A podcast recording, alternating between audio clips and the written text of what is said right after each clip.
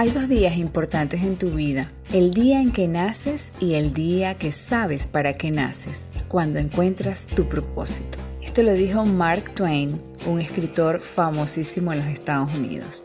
Y creo fielmente en esta frase porque cuando descubres ese propósito de vida, vas a ser feliz porque vas a vivir cada día con entusiasmo para lograr tus objetivos.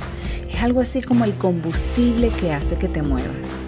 Yo soy Mariana López y el episodio del día de hoy se llama Tu propósito. No hay luces espectaculares ni luces de neón para que te muestren ese camino para encontrar el propósito en la vida. No es sencillo, requiere reflexionar, plantearse preguntas porque es algo continuo, tiene que ver con lo que haces y con lo que sientes. Por ejemplo, hay preguntas que son muy viejas, solo que a partir de 1964 se comenzó a medir en términos científicos qué es esto de propósito. Por ejemplo, te puedes preguntar, ¿qué me hace perder la noción del tiempo? ¿Qué me gusta hacer? ¿Cuáles son mis talentos? ¿Qué cosas te producen una gran satisfacción y alegría? ¿Cuáles son mis talentos? ¿En qué creo? ¿Cómo puedo usar mis habilidades para ayudar a los demás? Son algunas de muchas preguntas que te puedes hacer, pero no te preocupes, que no es de la noche a la mañana. Tienes que ser perseverante ir atrás de ese propósito. Encontrar el propósito de vida no es como la receta de la abuela, que puedes seleccionar paso a paso y que se puede pasar de generación en generación. No, para nada. Ojalá fuese así de fácil.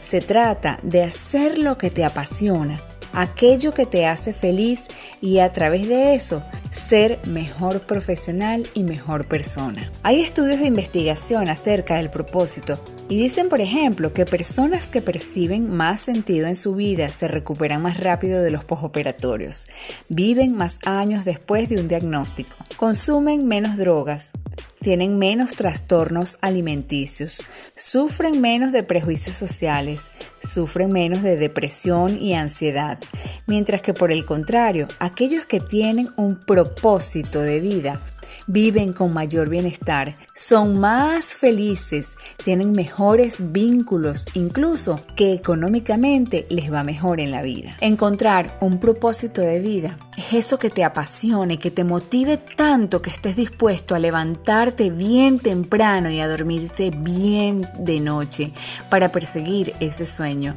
y que ese sueño sea la forma de poder trascender personalmente y radiar esa felicidad a otros individuos. Propósitos como el de Martin Luther King, el del apóstol Pablo o de Jesucristo eran impresionantes porque seguían su pasión y amaban lo que hacían.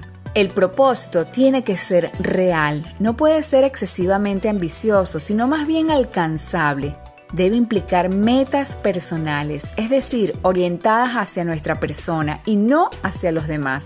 Y sobre todo tener la certeza de que lo hacemos todos los días. Es algo que nos hace felices y nos mantiene motivados a seguirlo haciendo, incluso en los días no tan buenos. Deepak Chopra tiene una frase espectacular que dice, todos tenemos un propósito en la vida, un don único o un talento especial y cuando mezclamos este talento único con el servicio a los demás, experimentamos éxtasis y júbilo en nuestro espíritu, que es la última meta de todas las metas. De verdad, tienes que encontrar tu propósito en la vida para seguir adelante y para alcanzar esos sueños, pero hazlo con mucho amor, con mucha pasión y siempre poniéndote objetivos bien claros y precisos y con mucho enfoque, por supuesto. Espero que te encuentres en el lugar correcto, con las personas precisas y recuerda que la victoria en tu vida siempre está a tu alcance, porque simplemente se trata de